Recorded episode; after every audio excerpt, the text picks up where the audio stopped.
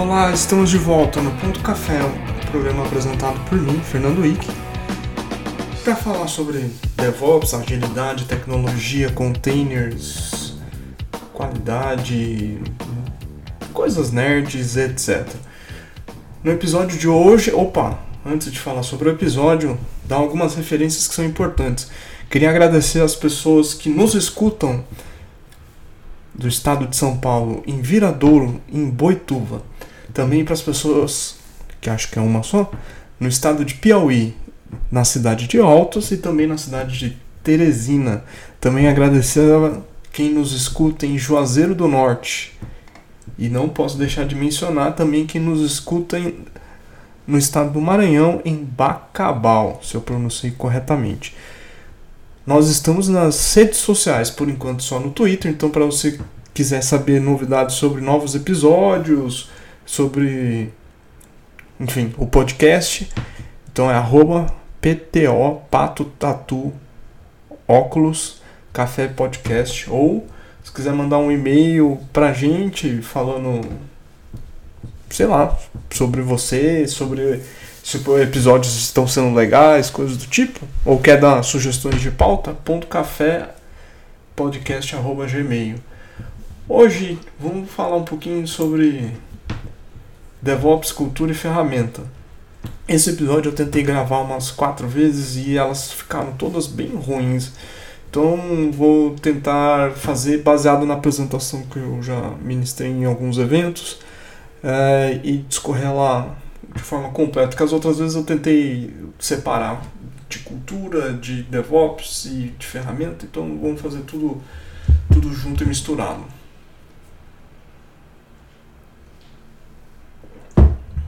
Bom, afinal, o que é DevOps? Isso é meio. É, no decorrer dos anos, mostra que DevOps tem vários significados. E, de certa maneira, quando o termo foi cunhado lá em 2009, 2010. O fato de não ter um manifesto, como um manifesto ágil, coisa do tipo, mostra a intenção de que ele é um termo que é mutável no decorrer do tempo.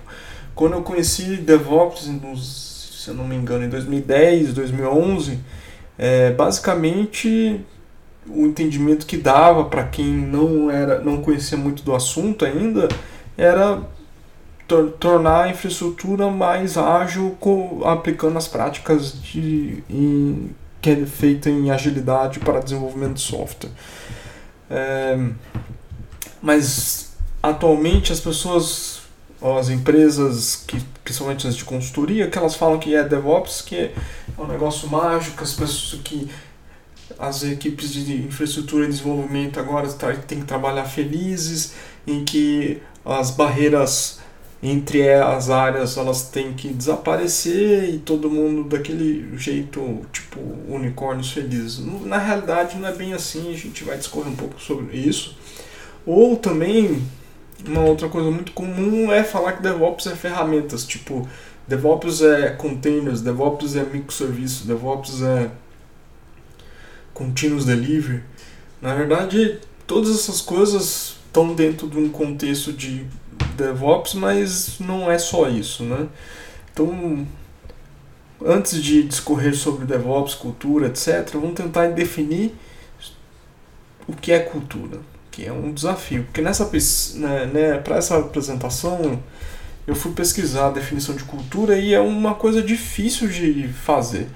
Então eu fui buscar referências, tipo, cada um diz um termo. Então, por exemplo, em 1952, Krober, e Pluck Home compilaram uma lista de 164 diferentes definições de cultura no mundo acadêmico.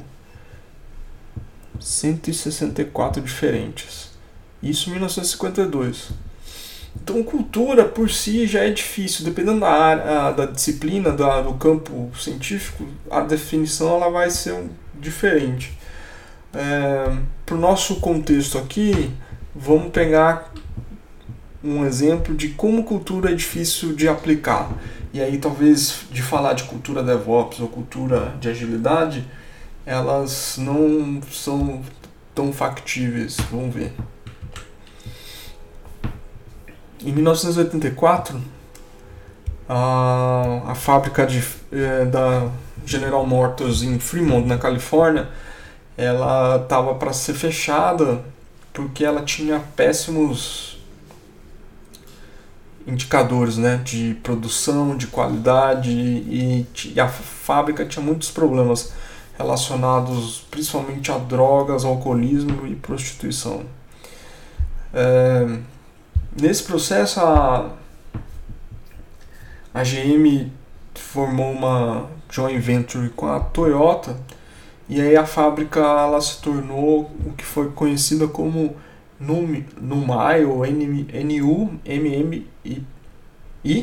Numai, eu vou pronunciar Numai e a ideia dessa joint venture é que a, os processos e a cultura envolvida na, no, na Toyota, no, de como ela fabricava carros, fossem aplicados nessa fábrica. Então, a fábrica foi fechada e na, passados alguns meses ela foi reaberta e parte dos funcionários da fábrica, aqueles da fábrica, que, inclusive aqueles que tinham um problema, parte grande desses funcionários foram recontratados. Em pouco tempo a fábrica voltou a, atingir os patamares anteriores de produção e passou eles. E isso com as mesmas pessoas. Então, observa-se que a mudança de uma de processos produtivos, seja eles fabris ou intelectuais, no caso de nós que trabalham com computação, eles são possíveis de ser, serem modificados. Mas quando a gente tenta reproduzir isso em uma escala maior, pode ser um problema. Então, por exemplo, com, devido ao sucesso da, da do experimento na, em, na fábrica de Fremont, a GM decidiu aplicar os conceitos relacionados à Toyota, é, o sistema produtivo da Toyota, para todas as fábricas em todos os processos, em escala mundial. Não deu muito certo. E uma das razões é que o, a transição do, de, do sistema de produção em massa para a produção enxuta baseado no, no sistema produtivo da Toyota, ela mudava a forma de trabalho de cada funcionário gerente. E isso impactava toda a cadeia produtiva, porque a forma de trabalhar em produção em massa era muito diferente do que a Toyota funcionava, é, funcionava inclusive na relação com os parceiros, que impacta significativamente a, a ordem de produção. É, e também a, mexe com as estruturas hierárquicas. Então, isso não deu muito certo. Algumas fábricas conseguiram implementar, se eu não me engano, uma delas é aqui no Brasil, a fábrica daqui de São Caetano do Sul, vizinha aqui onde eu moro. Mas o, a grande lição é que processos uh, de cultura organizacional muito fortes como o da GM da Toyota, você não consegue mudar eles de assim de uma hora para outra. E não que o processo da GM tivesse totalmente errado, muito pelo contrário, porque a, a, GM aperfeiçoou os, os processos da Ford, do Henry Ford, de produção em massa e a linha de montagem nesse contexto, é, porque uma das leituras que eu fiz, ele, ou, se eu não me engano, o nome dele é Alfred Sloan, que depois virou nome lá no Meet Sloan, então você lê os, a par, as coisas relacionadas à administração de empresas que o Meet Sloan relaciona, o Sloan vem da, do cara da GM. É, a GM ela, ela aperfeiçoou ele, o Sloan, como executivo principal da GM, ele é, aperfeiçoou várias coisas na linha de, no sistema, na proposta do Henry Ford, colocando mais dados estatísticos e analisando eles, né?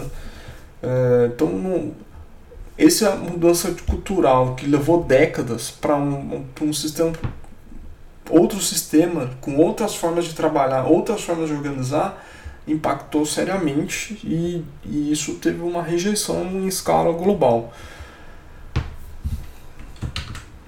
Então, O que é cultura no final das contas? Ah, claro, se a gente for observar, por exemplo, ah, é, nenhum lugar consegue implementar a cultura Spotify por completo, porque a razão é bem simples. Não é Spotify. Se fosse Spotify, implementaria. Até porque hoje, é, e tem várias apresentações e documentos falando disso na internet, que a, a própria Spotify não segue mais tão à risca a proposta que eles é, documentou alguns anos atrás falando sobre é, squads, guildas, tribes, etc., que são formas de organização mais horizontais, mas no fundo, no fundo, são formas de organizações é, semelhantes a departamento, equipe, mas num contexto diferente, com propostas diferentes, focada em produto e, e tudo bem. É, se você implementa na sua organização. Mas ela nunca é igual e não tente colocá-la de forma igual a Spotify faz. Bom, para tentar definir um pouquinho melhor sobre cultura, o... fui buscar uma referência de um antropólogo chamado Franz Boas, de 1911, no livro The Mind of Primitive Man. Ele descreve cultura que é um sistema de compartilhamento de crenças, valores, costumes, comportamentos e artefatos que os membros da sociedade usam para lidar com o seu mundo e uns com os outros. São transmitidos de geração em geração através da aprendizagem. Hum, de certa forma, se a gente aplicar isso numa organização, é, semelhante, né? A diferença é que as gerações ali são as pessoas que estão transitando na, na organização. E aí eu fui procurar um pouco sobre cultura organizacional para entender como é que é, a definição de uma cultura dentro de uma empresa, de uma instituição pública, o business, o business dictionary, talvez tenha, tenha a melhor definição, que ele fala que cultura organizacional são valores e comportamentos que contribuem para o ambiente psicológico e social de uma organização. Então, cada empresa tem uma cultura organizacional que ela é praticamente irreprodutível quando vai olhar para outra. Isso significa que quando uma pessoa entra ou sai, parte dessa cultura é modificada. Não por completo, mas é, ela em parte. Talvez é, em estruturas que têm cultura organizacional muito forte, essas mudanças elas impactam pouco. Quando a cultura organizacional é, é muito fraca, a saída de uma pessoa numa posição intermediária ali, não só do executivo, ela tem impacto no, nos processos produtivos da, de uma, dela, né, da organização. Uh, então, se a gente observa, tentar aplicar o que é cultura baseado no Franz Boas e no, na definição de cultura organizacional do Business Dictionary, é, cultura DevOps ela será diferente única para cada organização, sendo impossível reproduzir na totalidade. E acho que isso também se aplica à agilidade, enfim, qualquer outro framework, método, conceito que a gente estiver discutindo. Mas o ponto é, quando se fala de cultura DevOps, talvez ela há um equívoco aqui em dizer que ah, que tem que fazer isso, tem que fazer aquilo, tem que fazer assado, tem que seguir tal coisa que o livro fala. No fim das contas, não. Mas vamos ali para frente. Que aí talvez eu tenha as respostas. Então, como é que a gente implementam o que seria a cultura da DevOps. Bem, se a gente seguir conceitos simples, por exemplo, em 2010 para 2011 eu estava trabalhando como gerente de tecnologia num órgão público, uma instituição pública, e lá a gente queria implementar DevOps. Quando tentou a primeira vez, foi um desastre completo, não funcionou. E aí, o que, que a gente. A abordagem que a gente adotou, a gente é assim: não vamos usar o nome, vamos implementar as coisas que estão relacionadas a isso. E a gente foi implementando devagarzinho, passo a passo, de forma evolucionária, emprestando do Kanban, o termo do Kanban usado lá pelo David Anderson, e deu certo. E essa é a abordagem que eu costumo recomendar para sempre, assim. Você não precisa, ah, vamos implementar DevOps. Calma. E outra forma de ver isso é entendendo os gargalos. Então, quando a gente vai falar assim, ah, vamos implementar a cultura DevOps, vamos começar a fazer os times felizes. Não, vamos ser mais sistemático.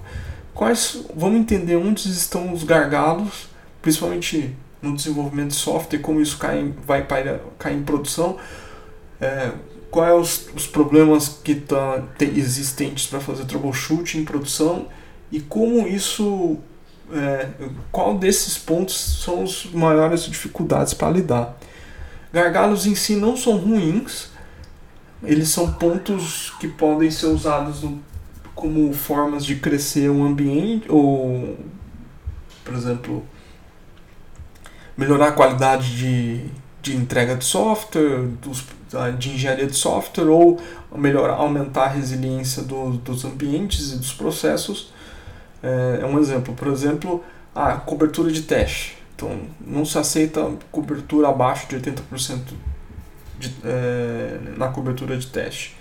Isso é uma forma, ou não se aceita passar um PR, é, ou patches ou merge requests que não tenha passado pelo review automatizado. Também é uma forma de restringir e dizer que só aquele conteúdo ou aquele, aquelas funcionalidades só vão ir para produção se passar num, num, primeiro review automatizado.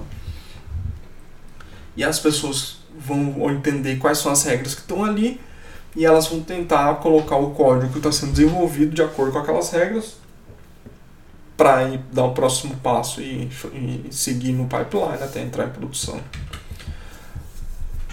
Enfim, esse, essa ideia de como trabalhar com as restrições não, é minha, ela é do Eliyahu Godra, em Teoria das Restrições, e ele coloca como cinco passos, né? Então, é, identificar a restrição, explorar a restrição, subordinar tudo em volta para aquela restrição, e aí elevar a restrição e para prevenir a inércia, é, você revisita aquela restrição e melhora e tal. Isso ele chama de processo de ongoing improvement, então é, é uma forma de, de olhar um processo, é um feedback loop como PDCA, PDSA ou Ways, mas ele está nesse contexto aqui está muito focado em entender onde são as restrições e as formas de a gente melhorar, que às vezes pode ser aumentar é, fazer um processo de automação de infraestrutura ou de código ou de, do processo de, de uma organização ou a, a, um contexto específico explorar, como falei aqui, de review automatizado. Né? Então, portanto, não importa o feedback loop que usa, desde que ele seja útil e seja aplicável como parte do processo de aprendizagem daquelas equipes e da organização. Então, então além dos que eu, eu citei aqui, quatro, se eu não me engano, é, cabe destacar que PDCA não é do Deming. Ele é de Walter Schewart, que foi. É, o Deming foi colaborador dele e é uma grande referência sobre como olhar de forma. É, com metodológica e fazer experimentação usando pensamento sistêmico, etc. Enfim, The Three Way do Gene King também fala disso. E é o, o, o DM com PDSA é uma evolução do PDCA, porque o C quer dizer cheque, só de verificação. O DM tinha uma crítica que ele dizia que, é, que no fundo, no fundo a gente precisa estudar aquele, aquele, aquele ensaio, aquela experimentação, aquele, aquele, aquele processo para ver se realmente a gente precisa manter aquilo ou evoluir, não só validar se aquilo está errado ou não e tomar uma ação. The True Way é uma forma moderna de olhar isso e, e finalizar com a cultura de experimentação contínua. Né? Enfim, dado isso, o que seria o que deveria ser DevOps? Bem, acho que faz sentido resumir de uma forma dizendo que DevOps é sobre fluxo e resiliência. E quem organiza isso são as pessoas, ou quem está nesse fluxo e resiliência são as pessoas.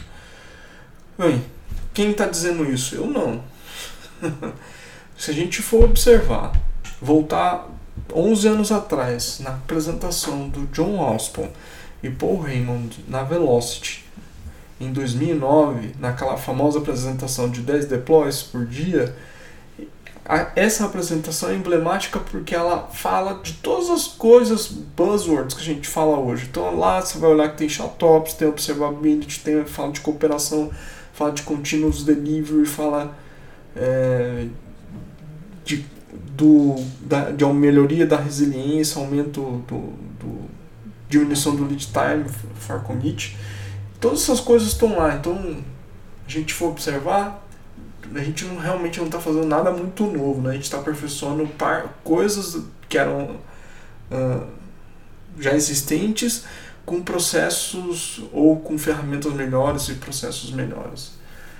Bom, ah, claro, na época eu usava ferramentas é, diferentes, tipo para Shoutbox usava RC, por exemplo, containers não era um negócio tão moderno como é hoje, né? Ninguém usa, provavelmente ia falar de LXC, de chroot, de Jails, estou usando BSD, coisas do tipo. Enfim.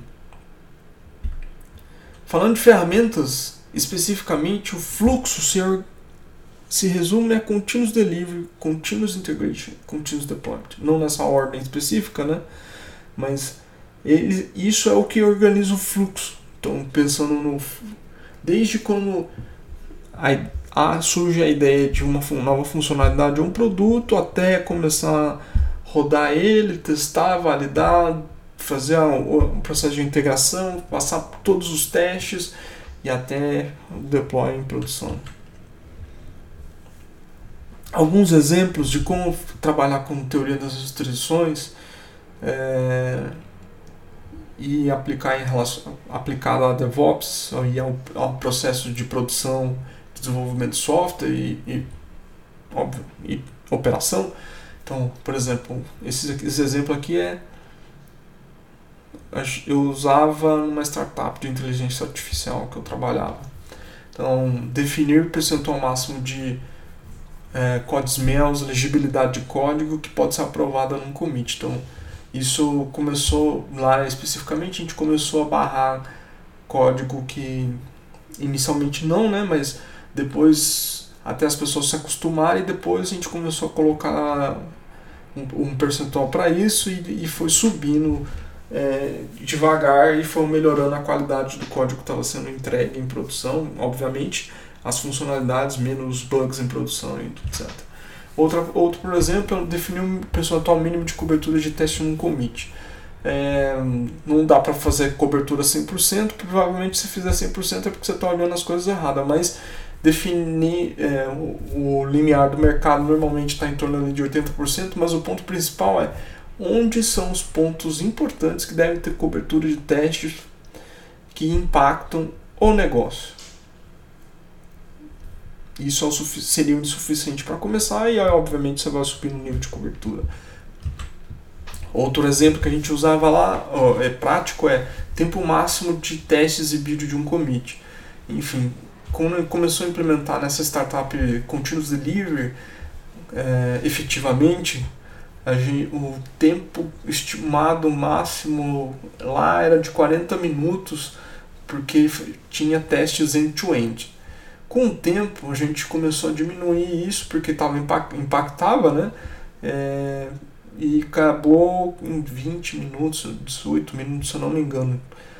Então, até o, o PR era enviado, passava pelos testes, passava pelo ambiente de homologação, se estava tudo ok, e iria para a produção de forma automática, em 20 e poucos minutos. E definiu o tempo máximo de deploy em produção. É, era complicado nessa startup porque às vezes levava três dias para fazer o deploy. E aí a gente começou a limitar e dizer assim, o deploy deve ser eficiente para acontecer no máximo em uma hora. E aí a gente começou a trabalhar com infraestrutura imutável, primeiro com containers de forma efetiva, depois que já existia, mas ainda era muito artesanal a forma de, de controlar, depois foi executar, foi trabalhado com infraestrutura imutável, e aí o tempo ficava ali em torno de 5, 10 minutos no máximo para ter um deploy em produção.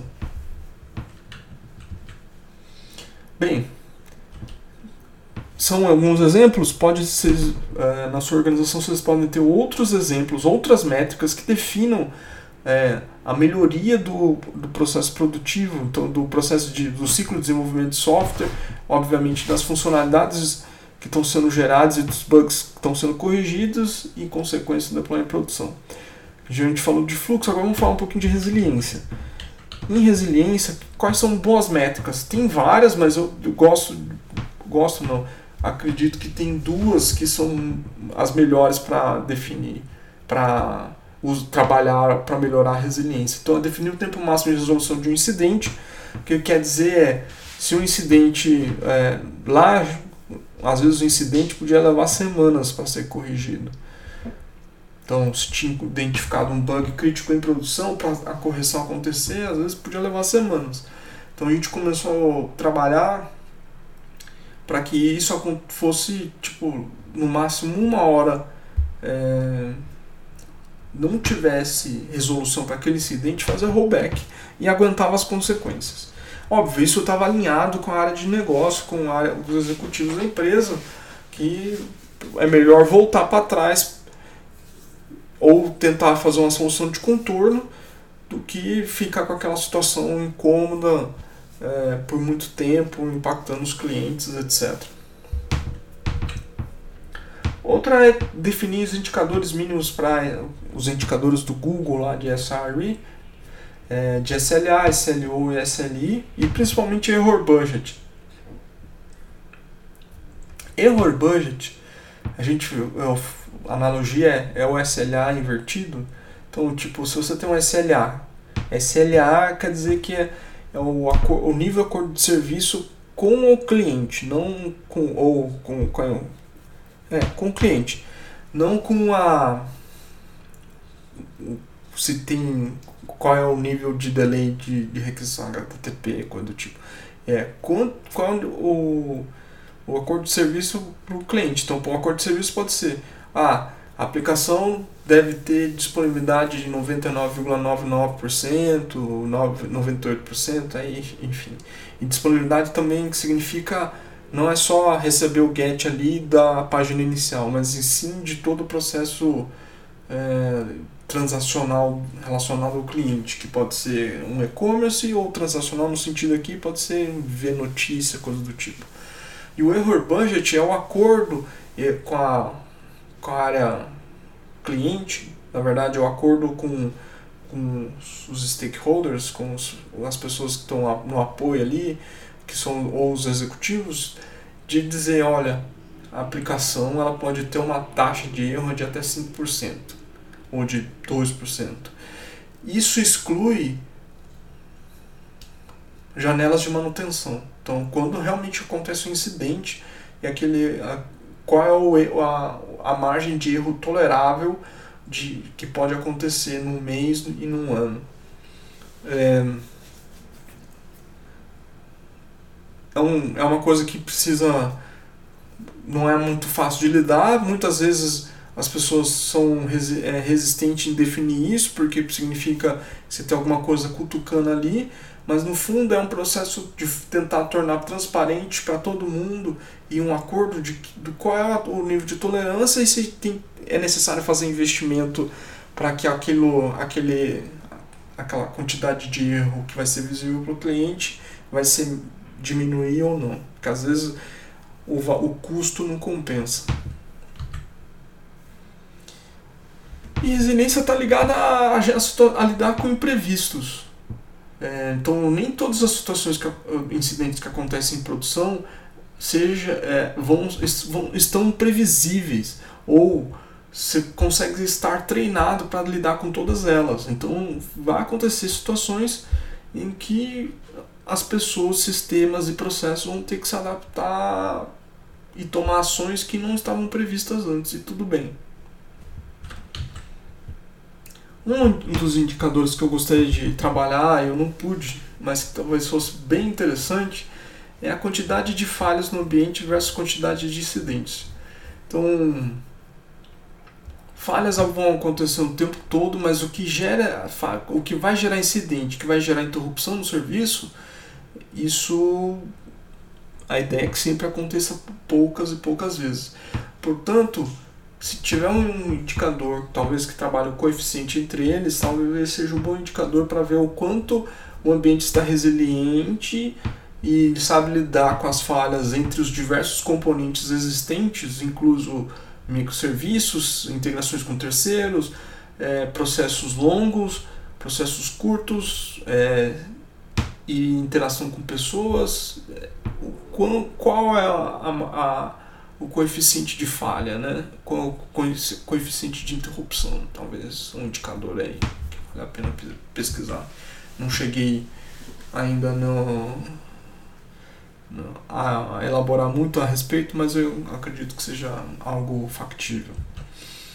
Bem, como medir a aplicação DevOps? É. A Nicole Foss Green, Jess Humble e Jimmy Kim escreveram é, um, sobre o, a ciência de DevOps, um livro chamado Accelerate, então, o livro especificamente ele não fala só de DevOps, ele fala muito sobre desenvolvimento de software usando Lean. É... E aí eu faço referência a, Mary Tom Poppendink, que foram as primeiras referências que eu li a respeito, e super indico os livros deles. É... Esse livro da, da Nicole, ele é um livro que conta quais foram os métodos o que eles usaram para montar as pesquisas, uh, as pesquisas State of DevOps Report, que começou inicialmente com a Puppet, depois ela montou uma empresa que virou, virou, ficou conhecida como Dora Research, e, de, e, e no fim ela foi com, essa empresa foi comprada pelo Google e o último relatório foi a gente está em 2020, 2019 foi gerado é, pelo Google e também a, a Puppet continuou com o seu State of DevOps Report, mas é, o interessante é que ela são os indicadores que ela definiu, encontrou quatro que indicam que são empresas de alta performance. Então, mas o, o meu ponto sobre esses indicadores não é se você tem uma, se a empresa de alta performance, mas o quanto começa, você começa a é, experimentar coisas que influenciam a forma de desenvolver e a forma de entregar e como manter em produção, é, se esses indicadores eles estão melhorando. Então, qual, quais são? Qual é a frequência do deploy? Pegando o exemplo dessa startup que eu comentei, que eu trabalhei, os deploys levavam três meses, ou desculpa, a frequência de deploy levava mês, é, e quando eu saí, os deploys aconteciam 4, 5, até 10 por dia. Então era um negócio assim, ver que mudou radicalmente. Né? É, outro indicador é lead time for changes, quer dizer, lead time for changes quer dizer a partir do commit até entrar em produção, quanto tempo levou. E há, esse indicador também é muito bom a taxa de, de falhas nas mudanças. Então, isso quer dizer que se o seu processo de continuous delivery, com continuous integration, continuous deployment, etc., ele é, é, é maduro o suficiente para detectar as inúmeras falhas, essa taxa aqui ela vai ser muito. Oh, falhas não, bugs em diversas etapas do pipeline, até quando chegar para fazer o deploy em produção, essa taxa de falhas de mudanças vai, tende a ser pequena. Isso quer dizer que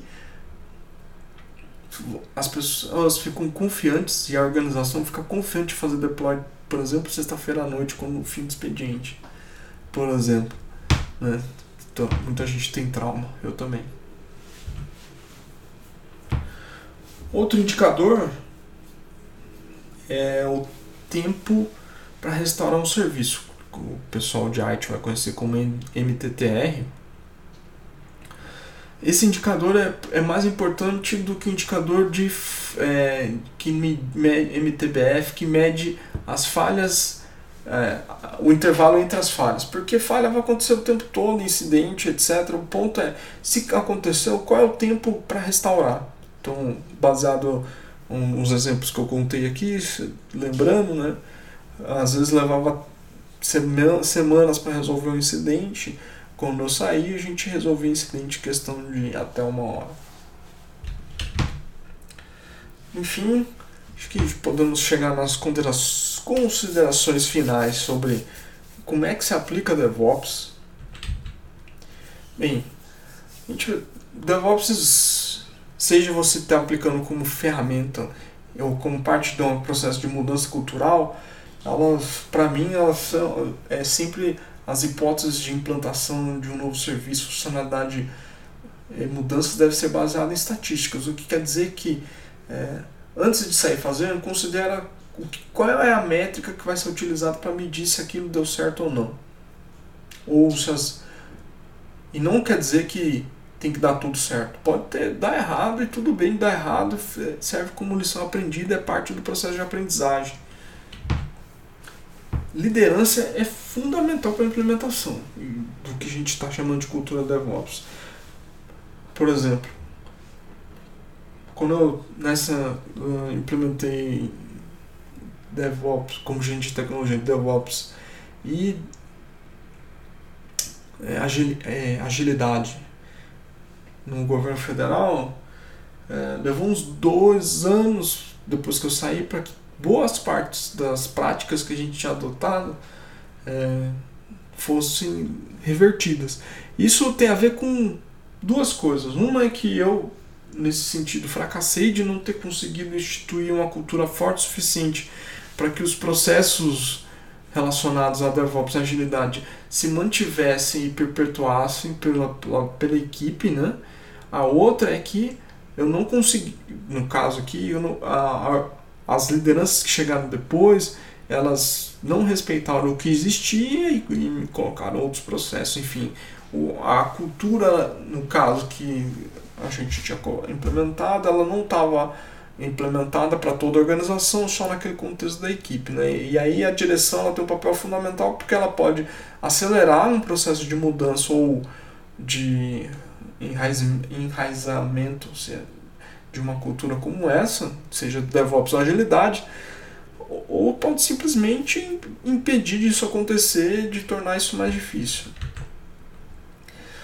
Enfim, isso que a gente está falando tem a ver também com outra coisa que é a, nesse contexto a gente está sempre aprendendo e aprender não num processo de aprendizado isolado só do indivíduo e sim da equipe e como e, e a organização é uma parte fundamental e normalmente invisível do que a gente chama de cultura DevOps. Então, o Google tem boas referências sobre como sobre o processo de aprendizado contínuo, mas quando a gente está falando de uma cultura de experimentação e de, de feedback loop, como está lá no The True Way, o que a gente quer dizer é que o, o que, que a gente faz para a gente aprender de forma sistemática, não que, e, nem, e que nem todo aprendizado tem que ser empírico. Se, por exemplo, uh, quando ela implementa post-mortem, usando Blameless, né? então a gente está falando de Blameless post-mortem, o ponto aqui é a gente tem um incidente, as pessoas que estão envolvidas nesse incidente vão escrever um relatório e nesse relatório tem as lições aprendidas, explica como é que aconteceu o incidente, por que aconteceu, quais são, qual era o contexto e as outras pessoas elas vão ler aquilo lá ou vão debater aquele documento, não vão cometer o mesmo erro, não vão precisar passar pelo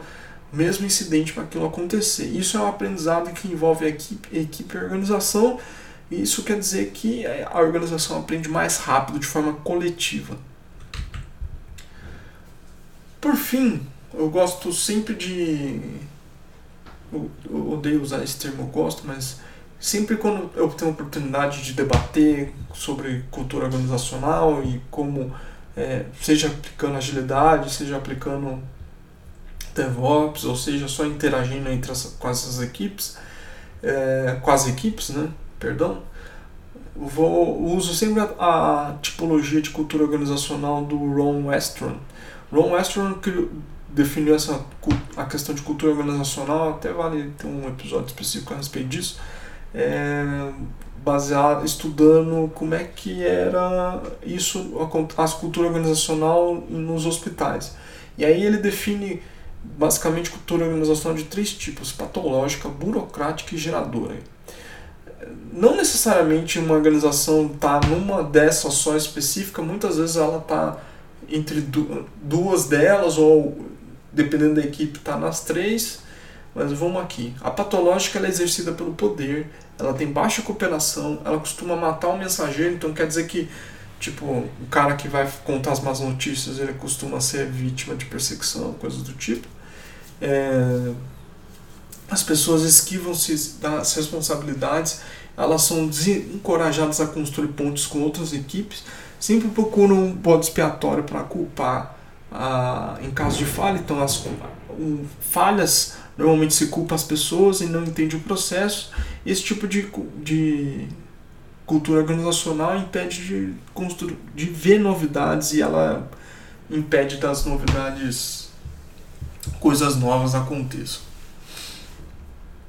Por outro lado, a burocrática ela é basicamente exercida pelas regras, a cooperação ali é relativamente modesta, os mensageiros são ignorados. Então, quando hum, eu disse que isso dá errado, coisa do tipo, hum, a experiência de algumas pessoas sobre algum processo, algum experimento, não, não, não leva-se em conta. As responsabilidades das pessoas são limitadas, as construção de pontes entre equipes sem cumprir a estrutura da, organização, elas são toleradas. É, procura-se fazer justiça em caso de falhas, quer dizer, ainda assim procura-se culpar as pessoas e, e puni-las em caso de falhas. E as novidades são identificadas como problema, as pessoas têm é, rejeição de, de aceitar o novo. Por, por fim, a geradora ela é baseada em desempenho altamente cooperativa. Os mensageiros são treinados então, não, e não culpados. É, os riscos são compartilhados entre as pessoas e equipes, construção de pontes são encorajadas entre equipes. Então, a forma de comunicação na organização ela deixa de ser vertical e totalmente centralizada. Costuma-se investigar os, os incidentes procurando o problema no sistema e as novidades são aceitas e costumam ser implementadas. Portanto, complexidade relacionada ao DevOps está direcionada ao fluxo e resiliência para o desenvolvimento e manutenção do negócio. DevOps não se compra, por mais apesar de muita gente dizer, você não vai implementar DevOps porque você comprou uma stack incrível de continuous delivery a implementação que acontecer sobre relacionada a DevOps na sua organização ela é única e ela não é reproduzível. Entender o gargalo, restrições ferramentas são fundamentais para você conseguir explorá-los e melhorar uh, os processos da organização. Feedback loops, não importa qual tipo você esteja usando, é fundamental para a melhoria dos processos, técnicas e ferramentas. Por fim, DevOps é para acelerar o fluxo e resiliência de maneira evolucionada, baseada em pessoas. E chega, acabou. Falei bastante. É, episódio quando envolve só eu falando, né? ele é um episódio mais curtinho comparado com os outros, mas ainda assim é um, um prazer falar com vocês eu gostaria de deixar como dica da semana Os Vingadores, o original da década de 60. Que se eu não me engano foi feita pelo pessoal da BBC. Eu vou, vou deixar os links do episódio de, desse seriado nas referências. É um seriado preto e branco. Então você tem que dar estar no contexto da experiência. É isso por hoje, pessoas. Obrigado pelo tempo de vocês, me, me escutando. Espero que tenham gostado e até a próxima.